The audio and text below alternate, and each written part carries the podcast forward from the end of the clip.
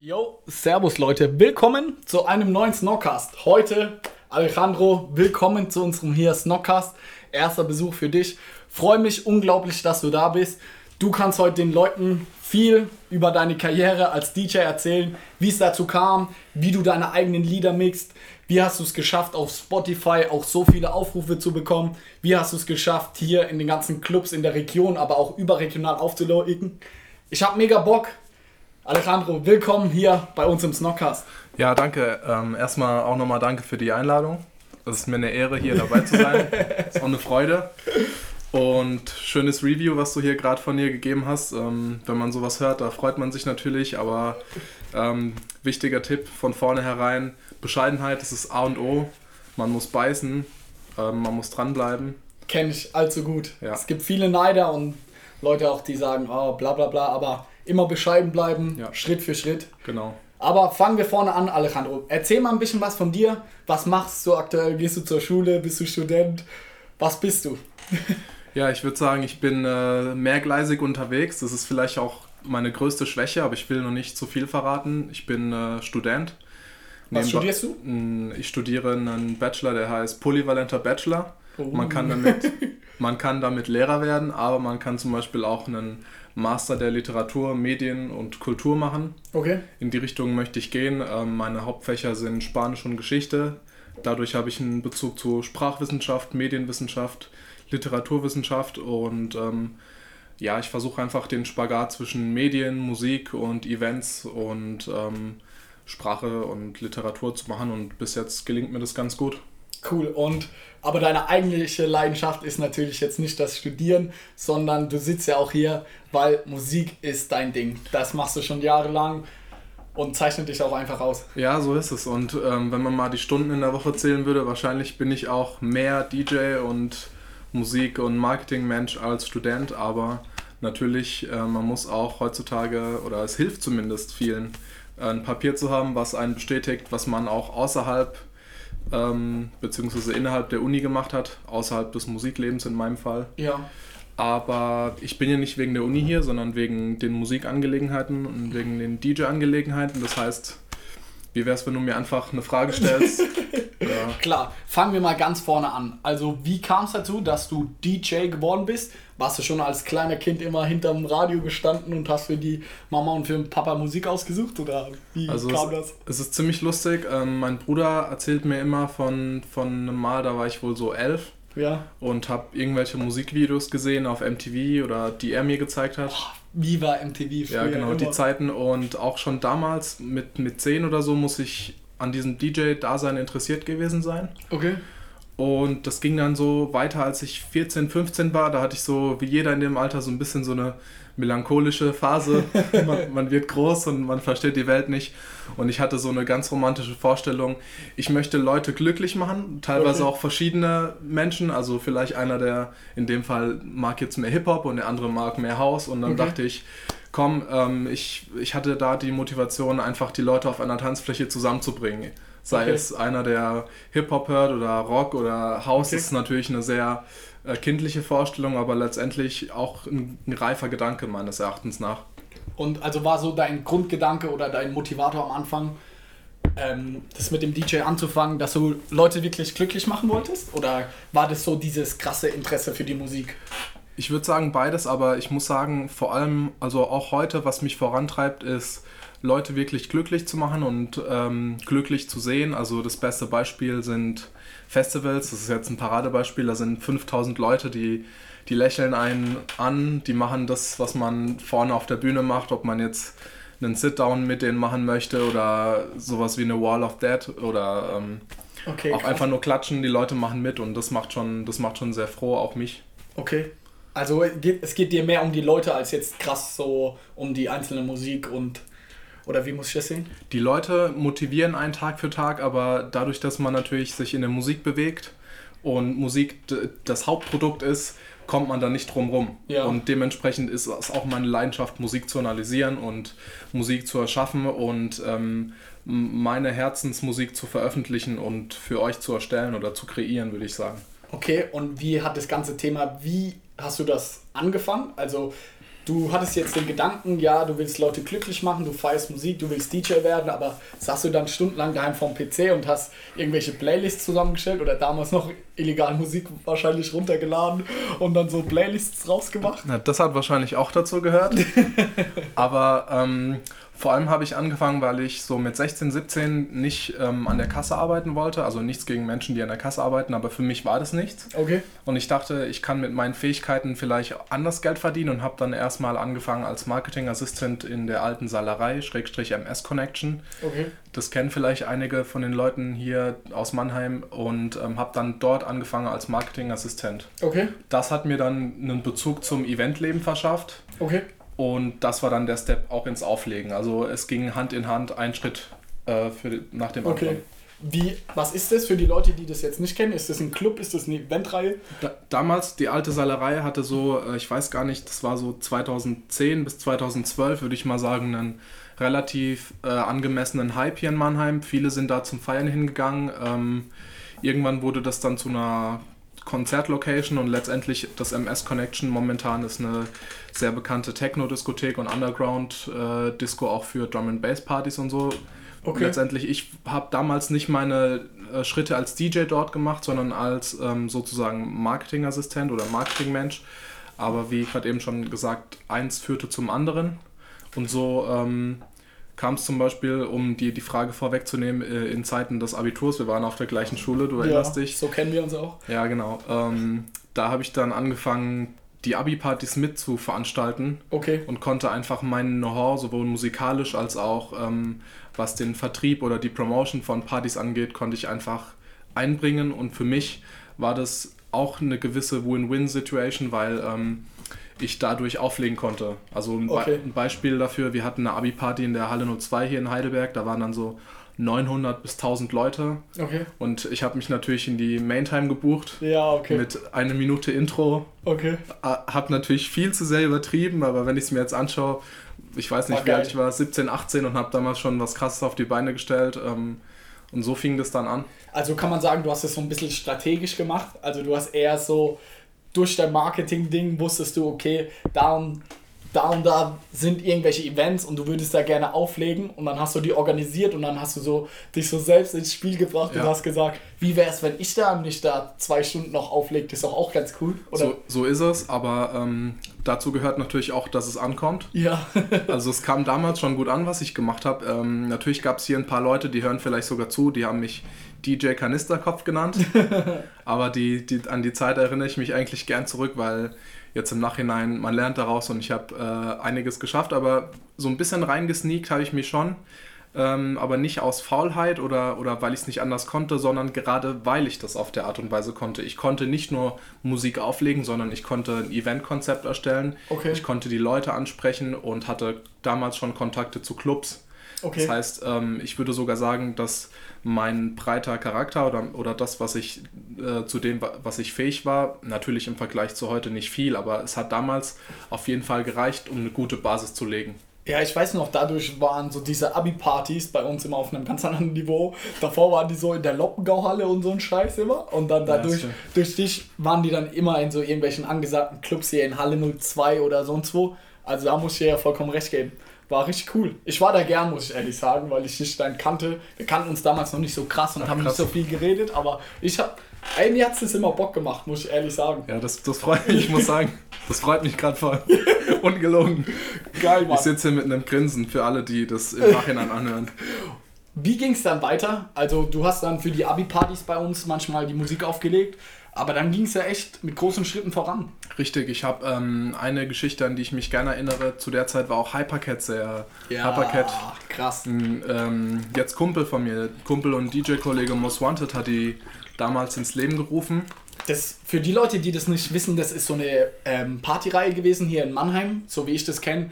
Und die war einmal im Monat oder sowas? Ja, einmal im Monat oder alle zwei Monate im Loft und im Ludwigs, äh, im, im Loft in Ludwigshafen und im Zimmer in Mannheim. Ey, und da waren alle, so alle coolen Leute in Anführungszeichen, so aus unserer Stufe und hier aus dem Umkreis. Ey, alle sind so Hypercat und jeder war da. Man musste anstehen und das war so der Shit. Du musstest, auf die Party musstest du gehen.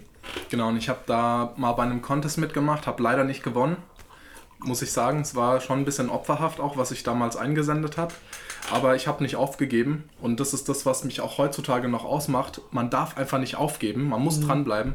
Und ich habe dann einfach versucht, wie kann ich da spielen. Das war ein Traum. Ich, ich war da zum ersten Mal. Ich wurde da von Mädels aus meiner Klasse mit reingezogen. und ich dachte, oh mein Gott, es gibt eine Party, bei der meine Musik läuft. Und okay, dementsprechend. So dein Musikgeschmack oder genau, was? Genau, meine Musik, das, was ich spielen wollte. Und ich war einfach energiegeladen und habe halt alles Mögliche getan, um Aufmerksamkeit für die Veranstalter der äh, Partyreihe zu erlangen. Das war damals noch äh, Most Wanted Entertainment und irgendwie auch Loft GmbH, also Loft Club und okay. Cosmopop. Ähm, und ich habe es dann da letztendlich reingeschafft okay. in, zu dieser Partyreihe. Wie hast du da auf dich aufmerksam gemacht? Ähm, das war ein lustiger Zufall. Ich habe Mo, also Most Wanted, der jetzt ja deutschlandweit auflegt, ähm, in einem, auf einer Schneckenhof-Party getroffen. In Mannheim Schneckenhof ist so, sind so Partys im Rahmen der Universität Mannheim.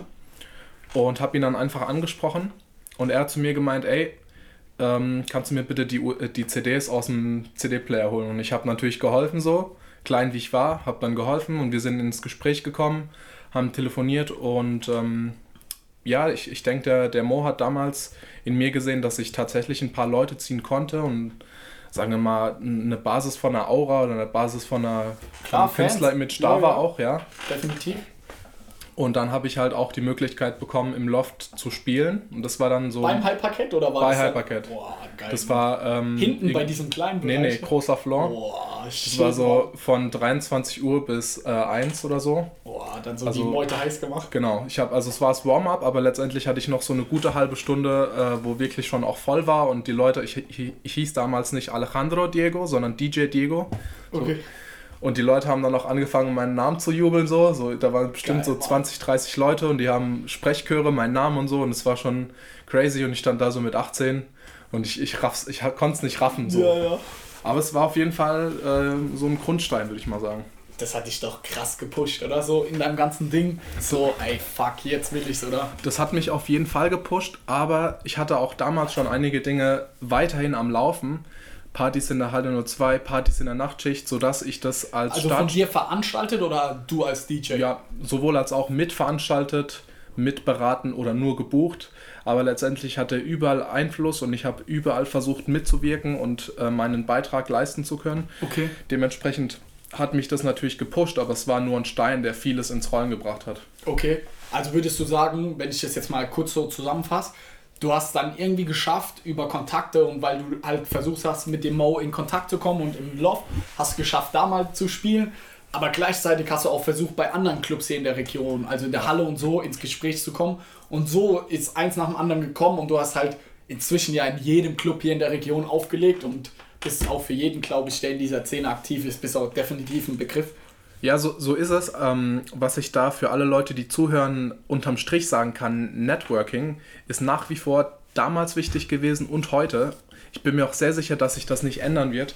Gerade heute sieht man ja, wie die Grenzen zwischen Social Media, virtueller Welt und realer Welt äh, sich mischen ja. und die Grenzen einfach un unklarer werden. Und auch damals war es schon wichtig, sowohl offline als auch online überall zu networken. Und das habe ich damals schon relativ früh verstanden, mit 17, 18, 19. Krass, okay. Und ähm, ja, so war, das war so damals ohne wirklich striktem Plan. Ich ja. hatte jetzt nicht. Das war so konnte ich intuitiv so. Genau, es war intuitiv, aber es hat funktioniert. Ja, mega geil. Und wie ist dann weitergegangen? Also legst du auch, wie ist so die aktuelle Situation? Legst du noch viel auf oder konzentrierst du dich auf deine eigenen Songs? Ich kenne ja ein bisschen die ja, Story. Du kennst mich, also es, es ist so, ich habe ähm, dann ziemlich krassen Rush gehabt in Mannheim und auch ähm, so jetzt nicht deutschlandweit will ich nicht sagen, weil das ist ein großer Begriff, aber ich habe halt tatsächlich deutschlandweit aufgelegt, also in ja. Chemnitz, in Köln, in Dortmund, Erfurt, auch Würzburg. voll viele Festivals, wenn ich da immer auf genau. deine Facebook-Page sehe und die ganzen Videos und so. Also krass, Leute, also wirklich richtig crazy. Ja, aber ich, ich muss dazu es ist wirklich tatsächlich krass, wenn man es aus einer neutralen Perspektive betrachtet. Aber wenn man in der Szene drin ist, ist es ein ordentliches Level, aber da gibt es noch einiges zu machen, einiges obendrauf, wo man hin muss und klar, das, aber das du bist ja jetzt auch, auch erst Anfang 20 und du hast ja noch ein paar Jährchen vor dir. Also das stimmt, das ist richtig. Der Weg ist auch immer das Ziel, sage ich so. Wenn du direkt so auf der Mainstage Tomorrowland so ist ja, es wäre geil natürlich, natürlich, Frage, aber der Weg dahin ist ja auch das ja. Ziel und Ja. Ja, ich, zu deiner Frage nochmal. Ich hatte dann so ein bisschen so einen Rush und habe in, in ganz vielen Clubs gespielt und es lief dann auch über Mund-zu-Mund-Propaganda und habe dann auch meinen Stil entwickeln können, aber momentan liegt der Fokus mehr auf Musikproduktion, weil ähm, ich habe schon in einem relativ frühen Alter, äh, sage ich mal, einiges erreicht, wenn ich das vorsichtig mhm. so sagen darf. Ich glaube, ich war 20 oder 21, ähm, als ich wirklich in jedem Club in Mannheim und Umgebung aufgelegt hatte. Ja, ja. Ich habe dann zu einem Punkt zu mir gesagt, ey, das ist krass, du, du rein statistisch gesehen werde ich wohl der äh, jüngste Newcomer gewesen sein, der in jedem Club, ja, also wirklich auch in jedem Mainstream-Club gespielt hat. Ich fand es immer krass, weil wir haben uns dann auch einmal hier im Koi und einmal noch in der Halle oder irgendwo oder im Zimmer gesehen. Cubes dann auch noch. Und dann bin ich so ins Cubes rein oder ins Koi damals und denk so, ey, den kenne ich doch da vorne. Und dann hast du da aufgelegt und die Leute so ausgerastet und ich so zu meinen Kumpels, ey, ich kenne den, der ist bei mir auf der Schule gewesen. Also fand ich mega geil. Ja. Fand ich auch einfach beeindruckend. Wirklich Respekt von meiner Seite ja, da aus. Danke. Das war auch die Phase, die ich gerade angesprochen habe. Und jetzt ist, ähm, ich habe das geschafft und man musste auch dranbleiben, aber jetzt ist halt einfach der Fokus auf Musikproduktion. Das ist ein riesiger Markt und ähm, das ist auch wirklich das, was mich jetzt noch aufs nächste Level bringen wird, was mich aufs nächste Level pushen wird. Also das heißt, auf gut Deutsch, du willst oder produzierst jetzt deine eigenen Songs, deine eigenen Tracks Richtig. und das hast du ja, ja, auch bisher schon gemacht. Genau, das habe ich bisher schon gemacht. Ich habe vor, ich weiß nicht, ob es zwei oder drei Jahren ist, mal eine, eine zwei- oder dreimonatige Ausbildung in Anführungszeichen, also so ein privates Praktikum gemacht in dem Tonstudio in Mannheim. Okay. Habe da die Basics kennengelernt. Seitdem ähm, schraube ich einfach in Cubase, äh, wahlweise auch Ableton, also es kommt drauf an, ähm, an meinen Beats, an meinen Produktionen. Und ähm, ja, ich würde sagen, es, es geht langsam voran, aber man sieht auf jeden Fall die Früchte des, äh, des Erarbeiteten. Okay. Und für alle Leute, die sich jetzt deine Musik mal anhören wollen, wo können sie das machen? Auf Spotify bist du vertreten, Apple Music, wo kann man das? Eigentlich überall, also Spotify, Apple Music, Deezer, man müsste mich auch auf äh, Amazon finden. Okay. Google Play gibt es auch, also es gibt ja diesen Streaming-Dienst von Google. Klar. Also wir packen hier alle Links in die Show Notes, dann könnt ihr euch auch mal. Wie viele Songs hast du inzwischen?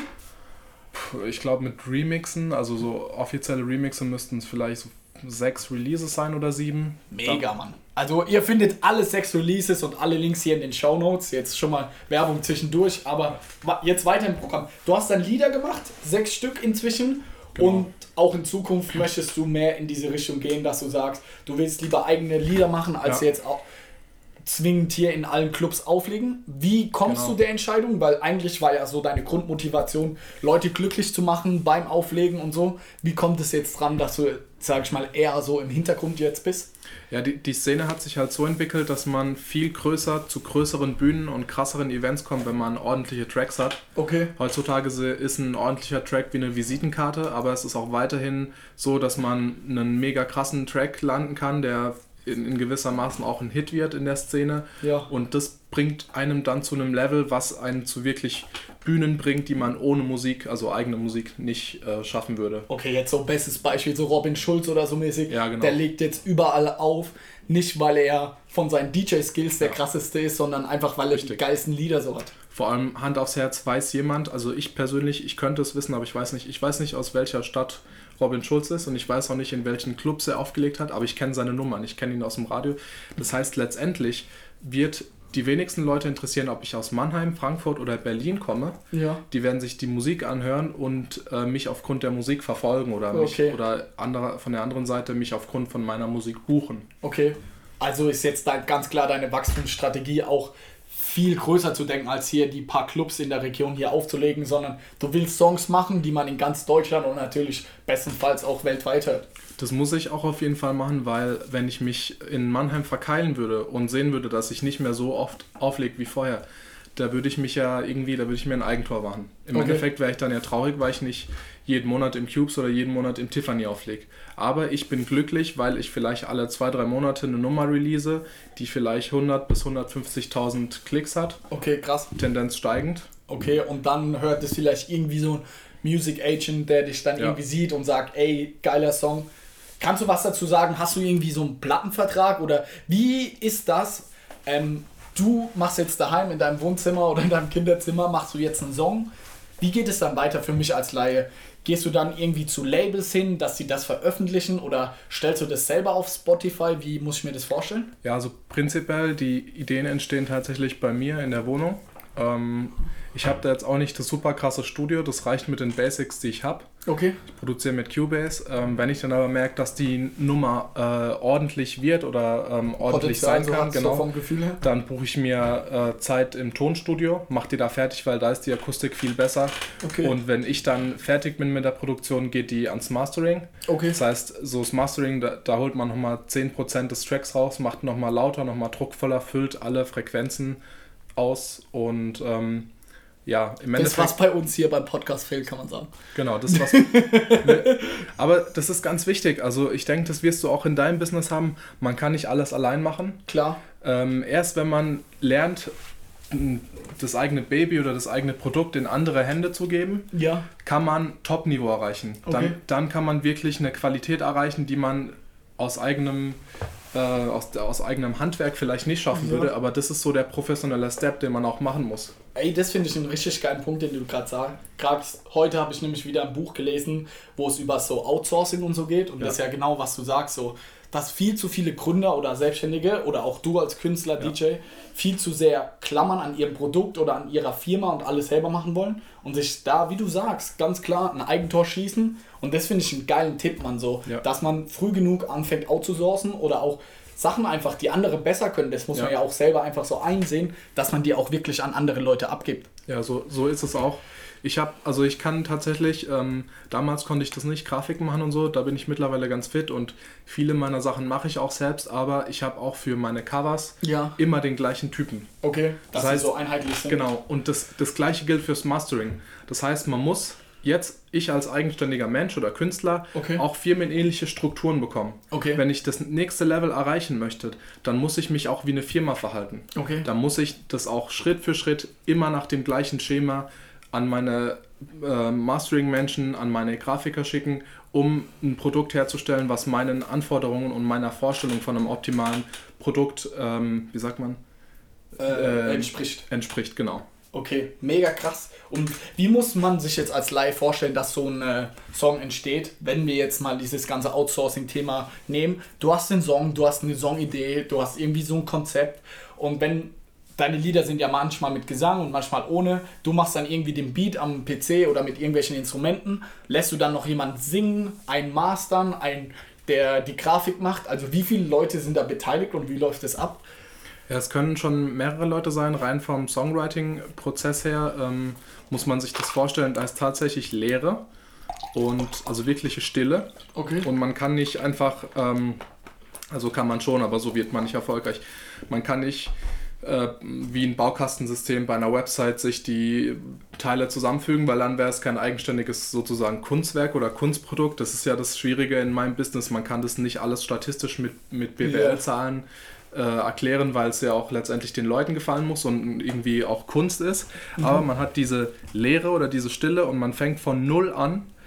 Ähm, was ganz hilfreich ist, sich ein Konzept zu machen. Also will ich jetzt eher einen Track für die Clubs machen, der ordentlich scheppert, oder will ich einen fürs Radio machen? Okay. Will ich vielleicht einen fürs Festival, der vielleicht einen Spagat zwischen Club und Radio macht? Ähm, sowas muss man sich dann überlegen und auch im Vorhinein ähm, überlegen, möchte ich eine weibliche Sängerin, einen männlichen Sänger, möchte ich es ohne Gesang und die ganzen Stationen von vornherein abklappern Okay. ähm, sodass das auch wirklich am Ende ein Produkt ist, was in sich stimmig ist. Okay. Sonst haben zu viele Leute im, im, im Brei rumgerührt und Okay. hört sich nach nichts an. Okay, und du hast es jetzt fertig, den Song mit Liedern und allem drum und dran. Dann wurde auch nochmal das Mastering von einer externen Person gemacht. Und dann hast du irgendwie deine MP3-Datei und die, was machst du mit der? Gehst du dann Genau. auf spotify.de und lädst es hoch oder wie läuft das Ja, ab? Wenn es so wäre, wäre es schön. Dann kommt man zum frustrierend, frustrierendsten Punkt in der Musikszene, würde ich mal sagen, wenn man jetzt nicht Robin Schulz oder Felix Jen heißt. Ja. Und zwar, ich würde mal sagen, Vertrieb oder Verkauf, weil Mhm. ähm, wenn man jetzt nicht einen Bruder hat, der bei Universal oder bei Sony Music arbeitet, wie kriege ich dann meinen Song an ein Label? Auch da wieder der Punkt Networken. Okay. Und natürlich äh, muss man sich auch eingestehen, hat, meine, hat mein Produkt, hat mein Song genug Qualität, um auf das Label XY zu kommen oder so. Das heißt, ähm, man wird viele Absagen kassieren. Okay. Man wird nicht mal Antworten bekommen. Man schickt hunderte, 200, 300 Mails mit, mit dem eigenen Produkt, wo man stundenlang, vielleicht ein Jahr, so- also ich, hab, ich arbeite teilweise an meinen Songs ähm, seit einem Jahr. Okay. Man schickt dann dieses Baby in die Welt und muss damit rechnen, dass keine E-Mail zurückkommt oder eine Absage. Aber es ist dann immer mal ein Funken Licht dabei, Okay. ein Funken Hoffnung, wenn es dann mal eine Zusage gibt oder ein Meeting in Amsterdam oder ein Meeting in Berlin. Okay. Ähm, und die Leute hören sich das an oder wollen sogar mehr mit einem machen. Aber da ist man nicht drin. Also es ist ein, äh, dieser Punkt ist wahrscheinlich auch der Punkt, ähm, an dem die meisten Leute aufgeben. Okay. Weil man muss dieses Produkt verkaufen und ähm, man hat es nicht selbst in der Hand. Okay. Und so jetzt aus meiner Erfahrung und aus meiner neutralen Sicht bist du ja auch gerade in, in diesem Struggle. So, du hast deine sechs fertigen Babys, Schritt für Schritt, nach und nach, jeder Song wurde besser und du verkaufst die irgendwo ja auch zu verkaufen an Labels, Ja. dass du auch langfristig irgendwie so einen Deal hast, dass du halt eine Partnerschaft mit irgendeinem Label hast, die sagen, okay Alejandro, dein nächster Song, egal wie der ist sozusagen, veröffentlichen wir den für dich. Das wäre tatsächlich schön, wenn es sowas in dem Stil gäbe. Ähm, ich muss dazu sagen, man sucht natürlich immer einen Kontakt oder einen Manager oder eine Firma oder ein Label, was einen auf lange Sicht be beherbergt sozusagen, Ja. sich ein, um einen kümmert. Aber auch in diesem Fall arbeitet man, ähm, sagen wir mal, eins zu eins mit dieser Person oder mit, dieser, mit Mhm. diesem Label zusammen, um ein optimales m, Produkt zu schaffen. Okay. Man hat niemals die Situation, dass man ähm, in einem Tag oder zwei einen Song fertigstellt und er dann sofort aufs Label kommt und äh, zu einem Okay. Welthit wird. Außer vielleicht, man ist ein Genie. Okay. Ähm, Beispiel Skrillex, Okay. was Skrillex anfasst mit Justin Bieber oder Ja, so ja. oder, oder Diplo. Das wird zu Krank. Gott. Okay. Unabhängig davon, ob das jetzt eine krasse Dubstep-Nummer ist oder so oder eine Mhm. Future Bass-Nummer oder, oder ob der mit Justin Bieber, wie Ja. eben schon erwähnt, in die Charts geht. Okay. Und wie muss ich mir das vorstellen? Was macht dieses Label? Es nimmt deinen Song und macht sozusagen den Vertrieb und das Marketing für dich dann. Das Genau. platziert dich dann bei den verschiedenen Plattformen und Ja. bringt dich irgendwie, dass man dich bei iTunes kaufen kann oder wie? Ja, das ist so, wie wenn man ein Paket bei der Post abgibt. Äh, bis zu diesem Punkt hat man Verantwortung. Äh, der Rest wird vom Label übernommen oder Okay. vom, es gibt auch so, nicht Labels, aber so Online-Promo-Plattformen, die veröffentlichen dann, die veröffentlichen dann deinen Song auf YouTube und dann kriegst du vielleicht eine Million, wenn es gut läuft Okay. oder so. Ähm, Millionen Klicks jetzt, nicht Millionen Millionen, Klicks, Euro. nicht Millionen Euro. genau. Eine Million wäre schön. Äh, Euro. Ja.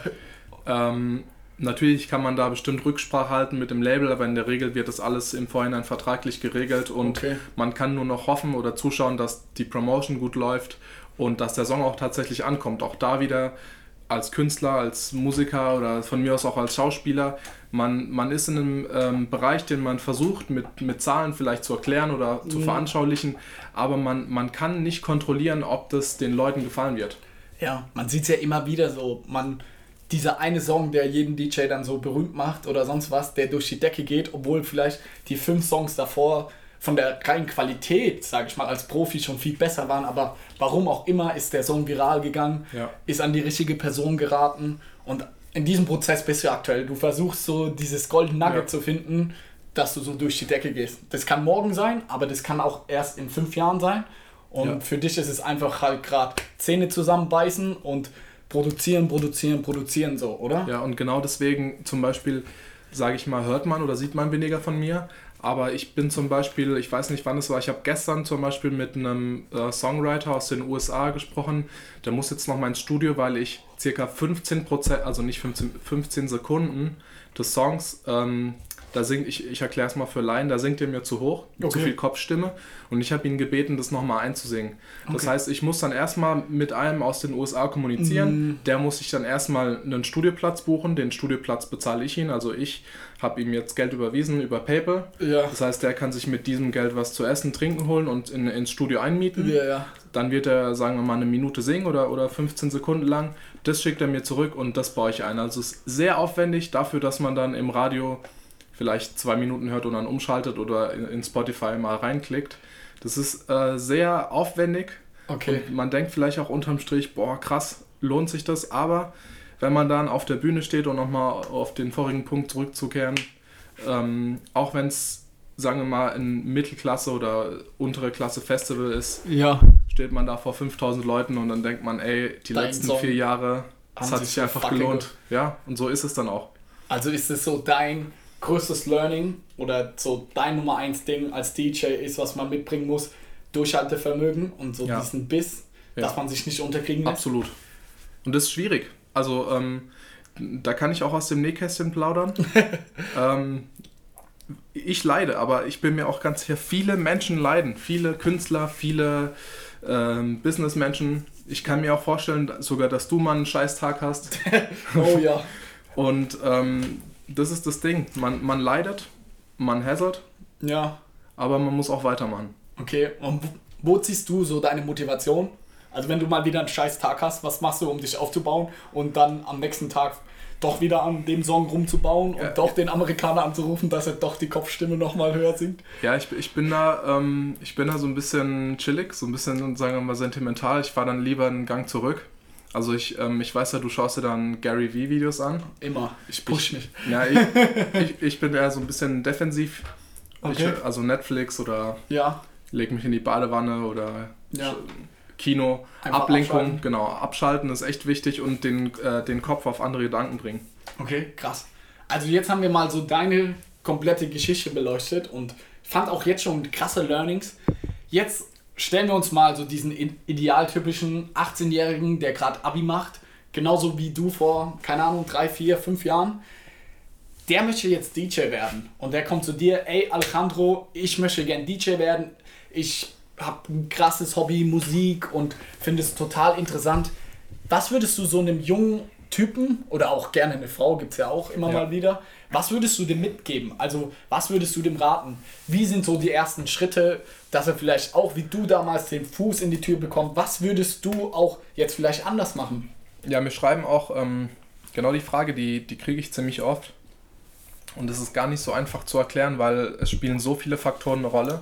Zunächst einmal muss man sich das Handwerk sicher sein. Also wenn man sich irgendwo bewirbt oder äh, irgendwo mal auflegen möchte oder allein wenn man irgendwie ein Gespräch mit einem Booker oder einem Betriebsleiter von einem Club äh, reden möchte, muss man einfach was drauf haben.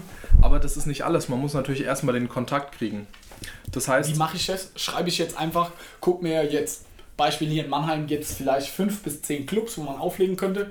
Gucke ich da im Impressum, was die für eine Mail haben und schreibe den oder im Facebook, Instagram, ey, ich bin DJ, hier ist mein Soundcloud-Profil, kann ich bei euch auflegen? Ja, ich muss, ich muss leider sagen, dass das wahrscheinlich gar nicht funktioniert. Okay. Also das ist, eine, das ist sehr traurig. Ich würde sogar sagen, dass es, äh, als ich angefangen habe, vielleicht noch funktioniert hat.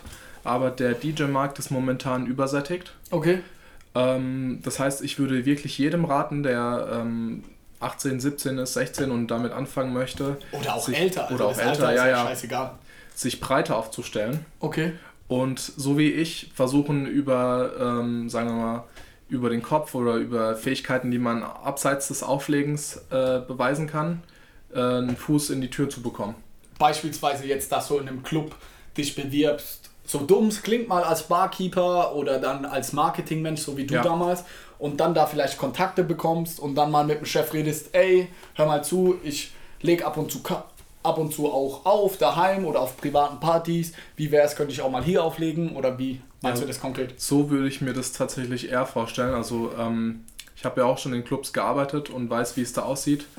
Ähm, an alle DJs oder Künstler, die sich das gerade anhören, ich muss euch leider sagen, dass eure mei die meisten Mails von euch, die werden vielleicht überflogen, äh, landen dann im Müll oder also im Papierkorb. Krass. Das liegt daran, dass, ähm, wie gesagt, es gibt einen Überschuss und darüber hinaus ist meistens einer im Club, der kümmert sich um die Bookings, Okay. der kennt die Szene und eigentlich ist es ja so, dass man angeschrieben wird, um Okay. aufzulegen und nicht die Person ist, die den Club anschreibt, weil allein diese, ähm, dieses Move, Machtverhältnis, ähm, es hat viel mehr Prestige angeschrieben zu werden, als Okay. zu betteln. Und dieser Punkt ist leider auch sehr präsent in dem Business, was Okay. mich wiederum zu dem Punkt führt, dass man einfach ähm, Durchhaltevermögen haben muss, weil man eckt überall an. Es ist nicht einfach. Okay. Und würdest du dann sagen, dass es umso wichtiger ist, wenn, also du sagst, es ist viel wichtiger oder es läuft so, dass sie dich anschreiben. Wie macht man auf sich aufmerksam?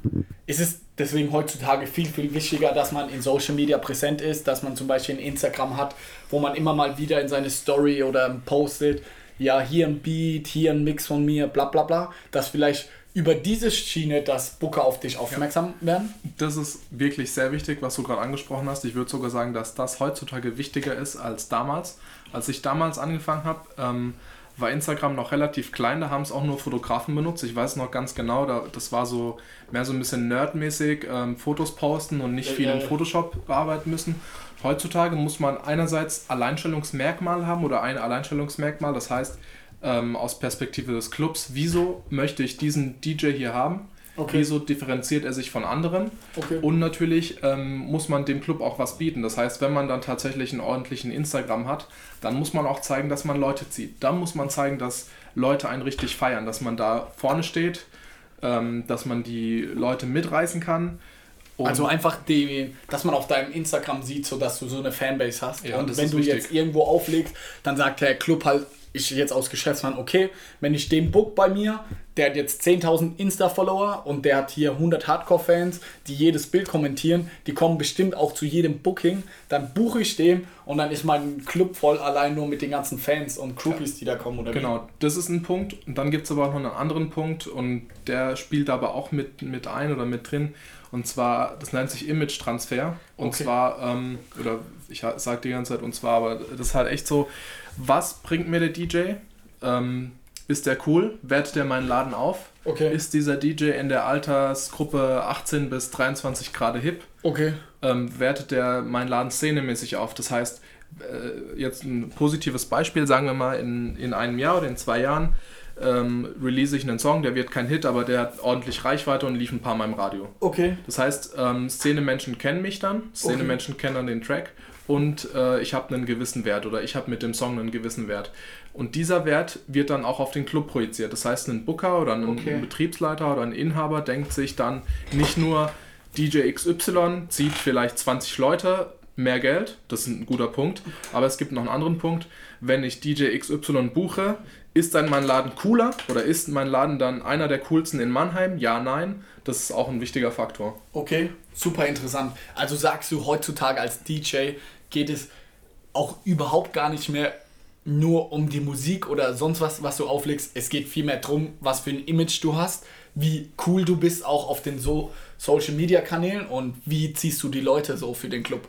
Absolut. Ähm, ich kann das in meinem Fall sogar bestätigen. Ähm, wenn ich zurückblicke, wie ich früher aufgelegt habe, war das keine Panne. Also ich würde sagen, dass ich damals schon sehr äh, akribisch war und, und wirklich optimale Übergänge machen wollte. Da erinnern sich auch Freunde von mir, die mussten mich beim Mixtape machen ertragen und mir tausende mhm. Male meine Mixtapes anhören und Korrektur geben. Äh, da war ich schon sehr drin so, aber ähm, es gab auch einfach eine Zeit, in der ich vielleicht nicht so aufgelegt habe wie jetzt oder nicht die Skills hatte, aber halt, sage ich mal, Aura hatte oder Auftreten. Ja, ja. Und das hat Du hattest halt deine Personal Brand so, man kannte genau, dich so war schon das. und dann... So war das. Ich habe damals schon versucht, nicht nur mein Auflegen äh, zu füttern, sondern meine Marke oder mein Künstler-Dasein. Ja, ja. Und äh, gerade dieses instinktive Verhalten, was ich da hatte und, und wirklich diese äh, Zeit und Energie, die ich darin investiert habe, ähm, meine Marke aufzubauen oder, oder sagen wir mal, das klingt jetzt salopp, ein bisschen blöd, aber mich cool darzustellen, ja. das hat mir ähm, geholfen, dazustehen, wo ich jetzt bin. Okay, und meiner Meinung nach ist es so wichtig. Also, ich so ein bestes Beispiel ist es ja so diese Michaela Schäfer oder so, jetzt mal ganz übertrieben ja. gesagt, aber die hat noch nie in ihrem Leben aufgelegt, dann sagt sie, sie ist DJ und nur weil sie diese Bekanntheit in Anführungszeichen ja. ist oder so schon eine Marke hat, dann kann die auch, dann legt die auf einmal in was für ich Clubs auf. Ja. Einfach nur, weil die Leute zieht. Und ich glaube halt heutzutage ist es, ähm, nimmt es viel größeren Überhang, dass du eine Personal Brand sein ja. musst, dass du auf Social Media aktiv bist als DJ, dass du einfach ein cooler DJ bist, obwohl das gar nichts mit der Musik oder was du an den Turntables an sich kannst, hat es gar ja. nichts mehr zu tun, weil den Clubs geht es in erster Linie um ihr Geld, dass möglichst viele Leute kommen und um ihren Image. Und wenn du ein geiler, cooler DJ bist auf Social Media, dann wollen die dich haben, weil dann ist wieder der Club voll. Ja, ich habe dazu, das, das ist absolut richtig, was du da sagst. Und ich habe gerade gestern was dazu gelesen, ähm, Zitat. Leute, die dir neue Musik zeigen, sind wichtig. Und, und dieser Punkt, ähm, der spiegelt eigentlich die Szene wieder. Wenn man gern feiern geht, wenn man gerne in angesagten Clubs feiern geht, da gehört auch der DJ dazu. Der DJ ist der Kurator, Ja. der Mensch, der sich um die Musik kümmert, die in den Clubs läuft. Okay. Und dementsprechend ist er auch ähm, eine wichtige Person für die Szenebildung. Okay. Dementsprechend ist nicht nur die ähm, Musik oder, oder das, was der da wirklich äh, an den Decks macht, das Wichtigste, sondern alles drumherum. Weil die Szene äh, widerspiegelt sich ja nicht nur in, wie man es gerade scratcht oder wie man im Jahr 2016 mal einen Übergang gemacht hat, sondern äh, es geht ums Gesamte. Ja. Also ich kann dir in dem Punkt nur recht geben. Und ey, Leute, sind wir mal ganz ehrlich, wenn ihr feiern geht, also ich glaube 90% der Leute, die, also man hört ja die Musik und wenn da immer coole Lieder kommen und man mitsingen kann und tanzen oder je nachdem, ist cool, aber man achtet ja nicht oder man ist meistens so voll, dass man nicht weiß, wie jetzt genau die Übergänge sind. Man will ja im Gesamten einfach einen geilen Abend haben. Und wenn ich jetzt weiß, okay, Alejandro legt jetzt im Cubes auf, da ist immer die Hütte voll, da sind immer coole Leute, weil er ein geiles Publikum immer zieht, ey, dann gehe ich dahin, auch wenn da mal ein Übergang schlechter ist, was jetzt nicht der Fall ist bei dir, aber du weißt, was ich sagen will, oder? Auf jeden Fall. Ich würde sogar ehrlich gesagt sagen, dass ich bestimmt auch mal das ein oder andere Mal einen Übergang verhunzt habe. Ja, auch in aktueller Zeit, aber das ist ja auch nicht wichtig. Damit will ich sagen, dass es überhaupt kein Problem ist, mal einen Übergang zu verhunzen. Erstens gehört es dazu und zweitens ist es einfach menschlich. Ähm, ich bin jetzt noch nicht Tiesto, ich werde es auch nie sein, oder David Guetta. So einer, wenn so einer vor 200.000 Menschen oder, was Ja, oder ich weiß nicht, Ja, ja. 200.000 ist vielleicht ein bisschen viel, aber Ja, ist ja 50.000 scheißegal, ja. einen Übergang versaut und da sind äh, 2000 davon sind selbst DJs und die kennen, dann ist es natürlich kacke, aber ähm, in meinem Fall oder ähm, auch für gerade jetzt für ähm, DJs, die anfangen möchten, achtet nicht so sehr auf eure Übergänge. Klar sind die wichtig und, und die sind auch, sagen wir mal, ähm, euer Nummer 1 Kriterium am Anfang, eure Visitenkarte. Aber das ist nicht das Alleinstellungsmerkmal, das ist nicht der Punkt, der euch voranbringen wird, sondern alles drumherum. Also ich finde, das schon wieder ein richtig geiler Tipp, so was ich auch für uns als in die Businesswelt übertragen kann. Man muss viel mehr so dieses Große und Ganze sehen und sich nicht in so kleinen Details so nur darauf zu konzentrieren. So damit verdienst du nicht dein Geld. Du wirst als DJ groß, wenn du deine Personal Brand aufbaust, connectest und weitermachst. Und ob du jetzt fünf Übergänge verkackst oder nicht, ist im Endeffekt scheißegal. Das wird langfristig nicht über deinen Erfolg entscheiden. Vor allem, wenn man mal genau ist, die Leute merken es nicht, wenn man einen Übergang verhunzt. Ja. Das merkt niemand. Also außer die Musik ist 30 Sekunden aus. Aber Und wenn, dann denken alle Leute, boah, das ist voll geil, jetzt Aber- müssen wir in die Knie gehen oder so. wenn man es aber, wenn aber wirklich schafft, mal einen Laptop-Hänger zu haben über 30 Sekunden, dann sollte man sich auch zumindest in dem Punkt äh, über sein Handwerk Gedanken machen, weil es gibt solche und solche Punkte. Also Okay. Musikausfall im Club ist natürlich nicht gut, Boah. Aber ein verhunzter Übergang kriegt niemand mit. Also man Ist dir schon mal die Musik ausgefallen? Ähm, ja, ich muss sagen, äh, früher, als ich in der Nachtschicht äh, gespielt habe, ähm, ist uns ist damals auch mal passiert, dass während unseres Intros die Musik ausgegangen ist. Und das ist natürlich peinlich, weil ähm, vor dem Intro läuft so Warm-Up-Musik und die Leute holen sich noch Drinks und so und dann gehen die Lichter aus, so dramatische Musik, die Leute stehen Ja. erstmal dumm rum. Ähm, weil Intro ist nie so krass, ich tanze jetzt, sondern die gucken halt erstmal und Stimmungsaufbau. Und dann geht die Und dann ist die Musik ausgegangen. Boah, Das war wirklich Panne. Ja, aber im Aber Endeffekt, du sitzt jetzt hat- auch hier genau. und du hattest danach auch noch Auftritte. Ja. Also dein Leben war nicht vorbei. Und ich habe daraus gelernt, ich lege nicht mehr mit dem Laptop auf. Mega geil. Also kann man jetzt zusammenfassend nochmal sagen, wenn jemand neu anfängt als DJ, soll der gucken, erstmal, dass er vielleicht über Kontakte oder irgendwie in einem Club, egal wie und als was für eine Stelle irgendwie anfängt und so sein Netzwerk klein anfängt aufzubauen und dann vielleicht irgendwann die Möglichkeit haben, auch mal aufzulegen. Ja, so würde ich es genau zusammenfassen. Also du hast es echt gut erfasst und gerade für Leute, die jetzt nicht mit den Fachbegriffen Ja. äh, bekannt sind, hast du es absolut richtig gesagt. Und auch zum Beispiel, was ich jetzt aus meiner Sicht noch machen würde, zum Beispiel, wenn jetzt so 18. Geburtstage oder so sind, Absolut. Da immer auflegen, weil so Übung macht den Meister. Also da übst du ja, dann siehst du, wie Leute auf irgendwelche Songs reagieren und da so jede Möglichkeit nutzen, wo man irgendwie auflegen kann. Egal ob es Geburtstag ist, auf irgendeiner Hochzeit oder auch auf irgendeiner Abi-Party von der Stufe. Also Ja.